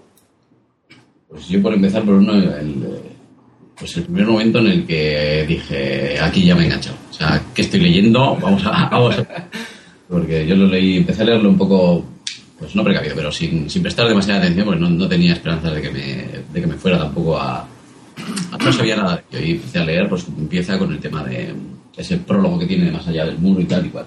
O sea, un poco más sobrenatural con los otros. Y luego empieza a complicarse el tema de personajes, muchos personajes, y el primer momento clave, que además es donde va a acabar, se supone, si- se supone que donde va a acabar el, el episodio piloto, el primer capítulo de la serie, es, es ese momento en el que, el que Jaime Lannister dice las cosas que hago por amor. sí, sí, eso es En cuando, ese momento, es- ahí leí... eso es cuando tira del tejado al niño, ¿no? A Bran. Sí, sí, sí. Cuando, cuando les pilla a Bran a él, Ah, a él sí. y a Cersei y le tira. En, en Le ese pilla, momento... le pilla además enrollándose, ¿no? Eh, Sí, sí, sí. que bueno, son, son hermanos mellizos y, están liados. ¿Cómo? Les pilla enrollados y conspirando. Enrollados y conspirando, sí, sí. Ahí es cuando dices, eh, joder, Jaime Lannister, este que malo es. Pero bueno, luego poco a hemos poco. conocido, ya nos han presentado a los tres hermanos, a Tyrion, a tal, ya nos hemos conocido, conocido al rey, y de repente ese giro ya de decir, bueno, pero ¿qué está pasando aquí? ¿Qué estoy leyendo? Vamos a ver. Ese, ahí, ahí ya me atrapó, digo, esto no me lo esperaba yo para nada. A mí, hablando del principio de, de Juego de Tronos, hay una escena que, que me, ya me cautivó prácticamente al principio, que es cuando va cuando Eddard Stark va, va a ejecutar a un desertor, ¿no? Que va con, con todos sus hijos.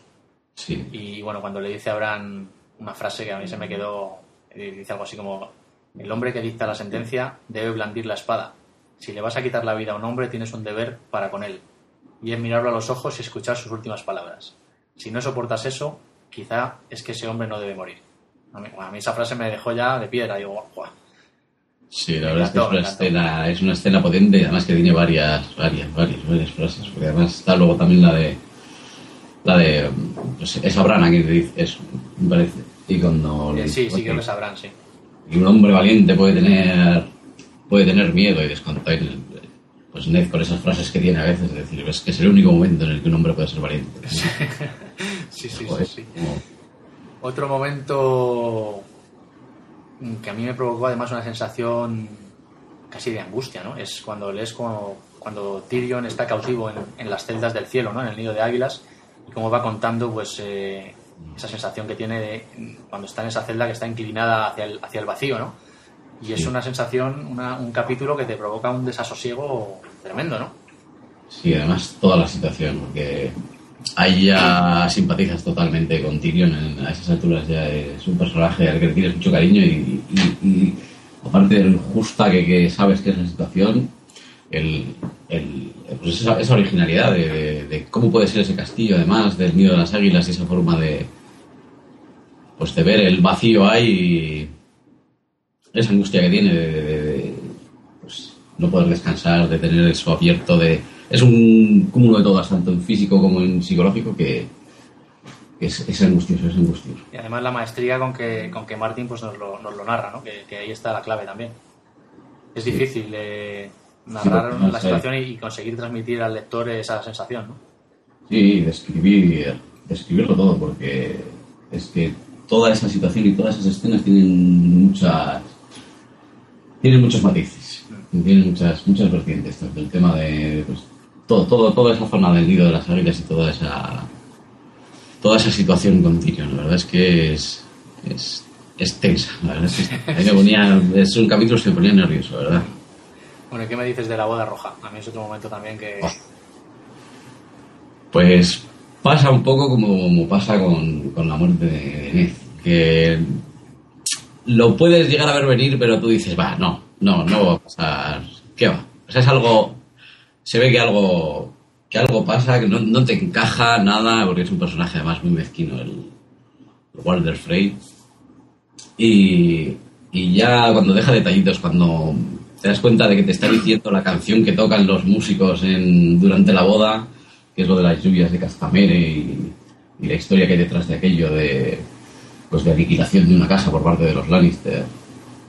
Pues la verdad es que es una escena. Yo, aun viendo venir que algo iba a pasar, claro, no esperaba que fuera que fuera desencadenarse así, la verdad es Eh, que. y, ya, y ya cuando degüellan a, a Catelyn Stark ya es el acabose, ¿no? Ya es, empiezas a decir, ¿esto qué es? Claro, es que, es que no. ya estás advertido, a esas alturas estás advertido que no puedes dar nada por sentado ni tomarle demasiado. Bueno, cariño si le tomas a personajes, pero que no puedes dar por sentado que nadie vaya a durar excesivamente. Hombre, en el momento en que se cargan a Eddard Stark ya te esperas cualquier cosa. Uf, ese momento también es. Sí, en sí. ese yo creo que fue el primero en el que cerré el libro y dije, pero, pero, pero, Sí, sí, ¿cómo voy a hacer esto? Vamos a ver. Además que poco antes de aquello es la conversación que tiene con Cersei, no sé exactamente cómo le dice ella, pero vamos, eh, algo así como que si juegas al Juego de Tronos eh, o ganas o mueres, ¿no? O algo así. Puedes ganar o morir. Y claro, Es otra frase lapidaria, otra frase lapidaria que vamos, también impacta ahí. más o menos casi, casi se ve en el trailer de la serie esa escena. Casi, casi. A mí le dices lo de. Ned le dice a Cersei pues que él está acostumbrado o le han enseñado a matar a sus enemigos o a acabar con sus enemigos y ella le dice pues yo también, a mí también. Sí, no, además el pobre Ned, lo noble que es, no tenía nada que hacer contra, contra Cersei Lannister, la verdad. Sí, la verdad es que ser un personaje honorable en este mundo es, es una desgracia propia. Sí. Bueno, ¿algún momento más que se te ocurra que quieres comentar? Uf, pues... Yo tengo pues, varios, hablando, eh, pues, pues, por ejemplo, una, una, un momento impresionante para mí fue la batalla de, de las Aguas La Negras. batalla de Aguas Negras, sí, sí, sí. Además coincido con él. Hay un momento, eh, creo que es en esa batalla, que es cuando, que a mí me gustó mucho, que es cuando Tyrion sale de las murallas de, de desembarco del rey Sí, y, y sin ni siquiera mirar atrás, ¿no? Sin saber si le siguen sus hombres y, y bueno, cuando les da esa arenga y empiezan todos a vitorearle, ¿no? Gritándole eso de medio hombre, medio hombre. Sí. Eso es, es, es brutal esa- ese momento también. Pero viendo todo, todo, toda esa batalla, la verdad es que los pelos de punta y dices, pues que... sea, Ganas, ganas de ver cómo recrean esa batalla en la serie, ¿eh? Sí, sí, sí, no sé cómo lo harán, no sé lo harán, porque la verdad es que es una medida épica uf, intensa, ¿eh? interesante. Eso sí que va a ser complejo. A mí hay otro momento de Tyrion también, además, que me gustó mucho. Y es cuando mata al padre en el, en el váter, ¿no? Y, y, y además cuando lo mata con la ballesta hace un comentario algo así como que, pues después de todo no cagaba oro, ¿no? Algo así. No, no recuerdo qué dice exactamente, pero vamos, es un momento también épico a su manera, ¿no? Ay, sí, además, joder, con todo lo previo, con la confesión de Jaime, que también te deja hecho polvo, dices, es que se merece Tyrion un, un- una salida, una revancha, es que se, le entiendes perfectamente, la verdad es que Sí, sí, sí, sí. es- cómo sufre ese hombre, la verdad. Brutal. Y, y bueno, hablando de Jaime Lannister, hay otro momento que me gusta también especialmente, es cuando, cuando Jaime Lannister pues salta al foso a rescatar a Brienne de, de las garras del oso, ¿no? Y, además armado únicamente con el muñón. Y, Sí, y bueno, después de todo el tema de rescatarla y demás, eh, Brienne pues se sorprende y, y le pregunta que por qué la ha rescatado, ¿no? Y le dice algo así como soñé con vos. Ese momento también me- a mí me gustó mucho. Sí, la verdad es que ahí, ahí es donde vemos toda la evolución de Jaime y cómo va cambiando. Sí, sí. No cambiando él, porque realmente no, Casi, no las, cambia, las circunstancias, ¿no? pero es como cambia nuestra percepción de él y cómo él se da cuenta de que. Pues de hasta qué punto tiene el cerebro comido por su hermana. y Que, que el mundo es más amplio de lo que, de lo que parece. Y Brienne es un personaje. Un personaje importante para la evolución de, de Jaime. Pero sí, es otra cosa que no, no esperaba también cuando le- le- pues el tema del muñón, que te corten la mano. Es que está llena de, de- de cosas que no esperas ni ves venir. Además, donde más le duele, porque es uno de los mejores espadachines de los siete reinos y van y le cortan la mano, además la mano derecha, y Sí, le, vamos, casi podríamos decir que le fastidian la vida, ¿no? Luego se le ve entrenando en la izquierda, después, posteriormente, con no, no recuerdo con quién entrenaba, pero vamos, para, para volver a coger destreza con Sí. la mano izquierda. Seguir con, con la justicia del rey. Ah, sí, sí, eso es. Y bueno, cómo sufre el tío, ¿no? Su infierno personal por este tema también. Sí, y por la mano y porque empieza a darse cuenta de hasta qué punto ha estado manipulado y empieza a darse cuenta de quién es su hermana, porque realmente la ama locamente y, y ciegamente. No se da cuenta de que Eh. Cersei es un... Cersei sí que... Si, al- si alguien podríamos llamar malo, por llamarlo así, aunque... Sí, el, el archivillano de la serie eh, tiene pinta de ser Cersei, ¿no? tiene pinta, tiene pinta. Sería la, la mala arquetípica villana total. Pues nada, más momentos así memorables. Eh, Yo recuerdo otro, a mí me gustó especialmente, que es eh, el duelo entre, entre Oberyn Martell y, y la montaña de Cabalga, ¿no? Gregor Sí, que, sí. bueno, además es un duelo a- que viene a cuento de- del juicio de Tyrion, ¿no? Eh, Oberyn Martell se ofrece como su defensor y, y- y, bueno, sorprende como cuando ya está a punto de ganarle eh, y lo tenía casi muerto, pues al final, Sí, la verdad es que... cómo- de qué manera más tonta lo estropea, ¿no? Eh, y pierde el combate, Oberyn Martell. Sí, sí, la verdad es que es sorprendente. Ahí también esperaba, bueno, lo que esperas es que, pues que, pues que se imparta justicia, llamémosle así, que realmente la montaña que Gaba, que es un personaje realmente odioso y mezquino y malo y, y despiadado, que es lo que es, pues que caiga. La verdad es que el, el- desenlace de ese combate también es sorprendente. Además, el actor que va a encarnar a, a la montaña de Cabalga en, en la serie, yo creo que se ha podido ver eh, un tío, un cacharro de estos tipos Schwarzenegger, ¿no? Se le ve ahí. Es enorme, es enorme. Es enorme. Verdad, Sí, ya le estuve viendo además eh, en uno de los vídeos de producción que hacen al- a, los encargados de las armas, que, realmente han tenido que hacer un, un señor mandoble para ese, sí. para ese actor. porque Tiene, tiene, tiene, que, tiene que dar la impresión y tiene que, tiene que parecer realmente todo lo grande que, que es grande y, y violento. Que lo describen, sí. Bueno, pues no sé, eh, ¿qué más podemos contar? Mm, ¿Algún momento más que quieras comentar? O... Pues a mí uno que me gusta mucho es, aunque no sea por sucesos así clave, es, es al principio del libro también, la, la llegada de Tyrion y de Jon Nieve al muro y cómo se describe todo el tema del muro, pero sobre todo esa, esa conexión que se crea entre Tyrion y, y Jon Nieve. Toda esa parte me gustó. Además también yo creo que se sienten un poco identificados o hermanados en su desgracia, no desgracia, sino que uno es un bastardo y el otro, o sea, es un hijo bastardo, Jon Nieve, y el otro es como el también el hijo caído en desgracia, ¿no? De, los Lannister, entonces están ahí. Yo creo que un poco, también hay un poco de afinidad por eso, ¿no? Sí, sí, son, son afines y se dan cuenta también de que pues Jon Nieve enseguida ve que los Lannister no, no son buena gente, llamémosle así, y que Tyrion es, Bueno, pues... Eh... Bueno, y nos estamos olvidando de la parte de Oriente y de Daenerys. Bueno, cierto, cierto. Cierto que ahí también hay miga, además. Eh, Daenerys Targaryen y su hermano, que bueno, luego tiene un final fatal, bien merecido además. Sí. Eh, pues están exiliados en Oriente y bueno, pues preparando un poco el retorno a los siete reinos para recuperar el trono que les corresponde, ¿no? Eh, pues se ve cómo consigue, bueno, tiene unos yo no sé si los encuentra, los tenía ya los huevos estos de los dragones. Ya no recuerdo. Se, los regalan. En, los regalan y bueno, luego al final nacen tres dragones, ¿no? Que, van creciendo y se ve cómo eso se está gestando ahí. Como. Sí, la verdad es que. Targaryen va a regresar con dragones de nuevo a Ponente, ¿no? Y, a reclamar lo que es suyo. Sí. Además va. Dragón un dragón de tres cabezas, además. Se supone que era el símbolo de Targaryen y, y tres dragones ahí. Además que luego todo su periplo por Oriente pues va, va reuniendo un gran ejército y conquistando ciudades libres, las ciudades libres que hay por allí. Sí. que la tía se lo va currando para, para hacer un regreso triunfal casi, ¿no? Además en un momento en el que los siete reinos pues están convulsos por luchas intestinas entre, entre ellos. Sí, sí. Ahí se está preparando también una buena. Sí, lo que pasa es que yo creo que también tiene... Claro, no son cosas que, se, que estén claras, pero a mí me da la impresión de que también se, de que desde dentro de los siete reinos también se prepara su vuelta casi sin que ella realmente sea consciente. O sea, yo creo que esa, ese camino de la vuelta de Daenerys y de los Targaryen está... O sea, realmente hay más gente que piensa que, que Robert era un usurpador de la que, de la que en principio pueden llegar a pensar. Sí, que lo mismo luego cuando vuelve pues la respaldan incluso, ¿no? Y se a ella. Sí, yo creo que todo, la, que todo Dorne y todo el sur está está del bando, llamémosle, de, de Daenerys, aunque tengan que, aunque tengan que jugar al Juego de Tronos.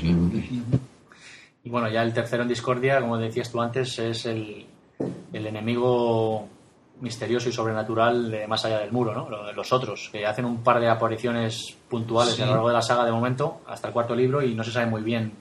No, es la parte más oscura, llamémosle, además, pues la que menos la que menos protagonismo tiene. Sabemos que es un mal que acecha allí y que, algo está pasando y que según se acerque el invierno, pues con la migración que hacia el sur de los salvajes y todo esto, que, que algo va a pasar, y, pero no, no tenemos muy claro realmente quiénes son ni, ni nada, solo sabemos que son pues unos seres fríos y oscuros capaces de levantar no muertos y...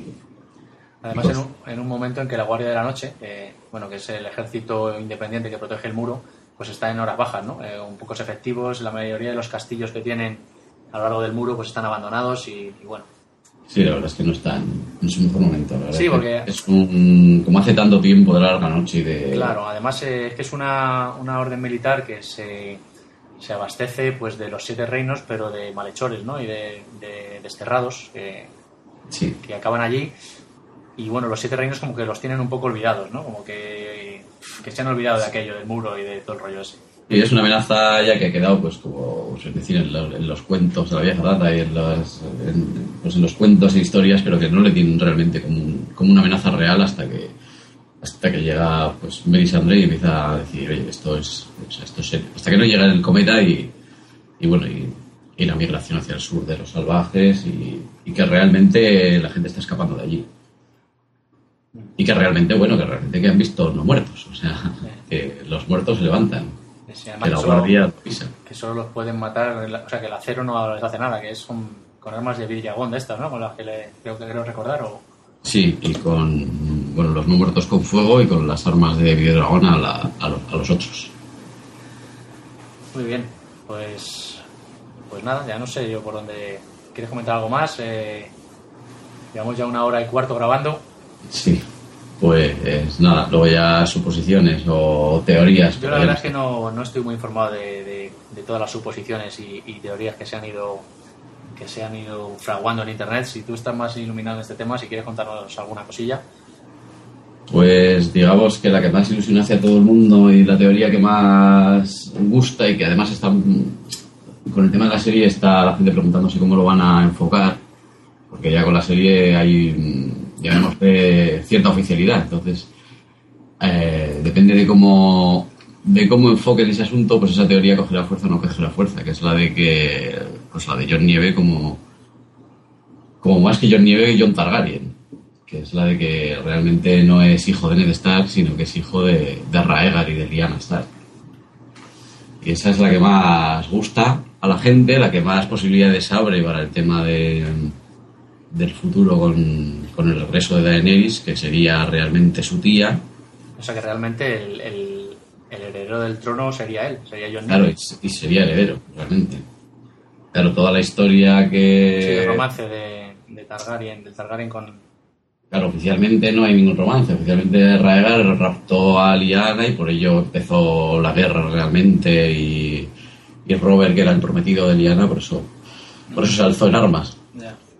Pero claro, la, la- eh, que eso no encaja con la parte de que un personaje tan honorable como Eddard Stark se fuera a la guerra recién casado y tuviera un hijo con una... O sea, es el personaje más honorable del mundo, ¿no? No, no encaja con él y, y ese secretismo que tiene sobre la madre de, de John Nieve y tal. Y la escena, y todo eso son escenas iniciales que se van a ver enseguida en la, en la serie. El tema de la escena de cuando Lyanna está en su lecho de muerte y le pide, le hace una, le pide una promesa a Ned, pues eso es lo que, lo que ahora mismo más dudas presenta, el cómo van a enfocar en la serie ese, ese tema. O sea que esa teoría va cobrando fuerza, hombre. La verdad es que sería el Sí, porque es que abre, abre muchas posibilidades, es la que más la que más posibilidades abre para todo. El bastardo que se convierte en rey. Claro. Lo que pasa es que yo no sé hasta qué punto tiene Martin pensadas las cosas o no pensadas, porque da igual, al final, al final lo que pesa, sea quien sea, es que ha hecho un juramento a la Guardia de la Noche. Le pasa un poco como a Jaime Lannister. Jaime Lannister también es el heredero, pero desde el momento en el que en el que se juró como Guardia Blanca ya pierde sus derechos. Sí, pero Jaime Lannister quizá lo hizo por otras motivaciones, ¿no? Por, por no tener que contraer matrimonio con nadie más al estar enamorado de su hermana, por seguir, poder Sí. seguir estando con ella, ¿no? O- Sí, pero conscientemente sabía que cedía. O sea, renunciaba ya a ser heredero de los Lannister. Y John Nieve, pues aunque sea John Targaryen, aunque sea quien sea, claro, también tiene ese componente honorable y ha hecho un juramento a la Guardia de la Noche. Y cuando uno entra a la Guardia de la Noche no tiene apellidos ni, ni nombres. ni poseerá tierras ni tomará esposa, ¿no? Como dice el lema. Para esposa, ni para hijos, ni nada. Muy bien. Pues nada, yo creo que le hemos dado un buen repaso, ¿no? A todo esto. Eh, Sí, la verdad que sí. Tiene, tiene, muchas, tiene mucho, mucho de qué hablar la gente. de lo que no cabe duda es de que estamos ante, ante una obra, pues, cuando menos sublime, ¿no? Y, y que, como decía yo al principio, es, es eh, para definirlo en pocas palabras, el regreso de la épica, ¿no? Eh, en letras mayúsculas. Bueno, una obra totalmente recomendable para todo el mundo, ¿no? Porque además es que es eso, que trasciende las barreras de, de la, del género de la fantasía. Sí, sí, sí, sí. Además, ahora que está tan de moda y que a la gente le gusta tanto leer eh, novela histórica, es que también, también a toda esa gente le puede llegar perfectamente. Claro, claro, es por lo que decíamos antes, de estar lleno de, de, de comparaciones históricas y de oye, es un mundo realmente que podría pasar, bien podría pasar por, por, un, por nuestra edad media, ¿no? De hace unos siglos. Sí, sí. Bueno, pues eh, si no quieres añadir nada más, nos vamos despidiendo ya. Muy bien. Pues no, no se me ocurre ya, ya más que. Bueno, creo que hemos cumplido una hora y veinte casi de podcast, ya está bien. Eh, Y nada, pues Unai, muchas gracias por, por haber eh, participado en, en el podcast. Un muchas gracias a ti por invitarme. Y, y nada, pues, pues ahora vamos a dejar a nuestros oyentes con una promo y, y ya después pues no- nos despedimos hasta el próximo episodio. Muchas gracias por, por haber venido.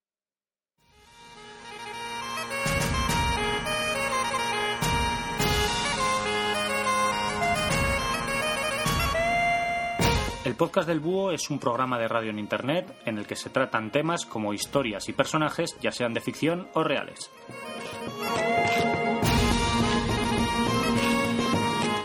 En el podcast del Búho encontrarás historias narradas de una manera amena, cercana y sobre todo muy muy breve, sobre temas que pueden parecerte aburridos, pero te aseguro que no lo son. La historia a veces puede ser apasionante te recomiendo que visites el podcast del búho en www.elpodcastdelbúho.com o que visites el podcast en iTunes o en iVoox.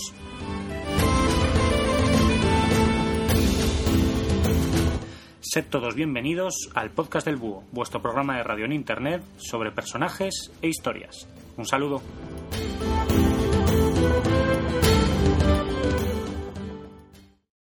Y después de esta promo, pues eh, llega el triste momento de la despedida, como al final de cada capítulo, en el que os recuerdo pues todas las formas de contacto y, dirección del blog y demás. Eh, podéis encontrar eh, la biblioteca de Trantor en www.labibliotecadetrantor.com nuestro email, eh, como ya sabéis, la biblioteca de Trantor, gmail.com y como siempre estoy en Twitter con mi usuario personal, arroba Maugan, con la primera A eh, sustituida por un 4, M4UGAN, y el Twitter eh, del podcast para actualizaciones y alguna que otra cosilla, eh, arroba Betrantor.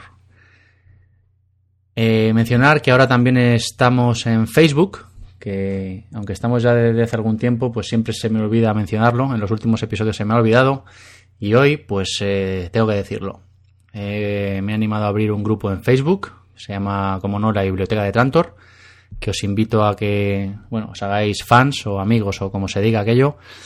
Y bueno, pues ahí voy poniendo curiosidades relacionadas con la fantasía y relacionadas con la fantasía y la ciencia ficción y bueno, aparte de ahí también las actualizaciones del podcast, y, demás. Y, bueno, ahí os da la posibilidad también de participar, ¿no? De que dejéis vuestros comentarios, de que pongáis vuestros aportes con total libertad. Eh, solo tenéis que buscar en Facebook la biblioteca de Trantor y enseguida lo encontráis, el grupo. Eh, así que nada, animaros y, haceros haceros fans o amigos de, de la biblioteca de Trantor en Facebook también. Y eh, para suscribirse al podcast y, que bajen los episodios de forma cómoda y automática, pues eh, como siempre en iTunes, eh, donde os pido que, me dejéis vuestras reseñas, si os gusta el, el, podcast. Y en iVoox también estamos, en, el canal de la Biblioteca de Trantor.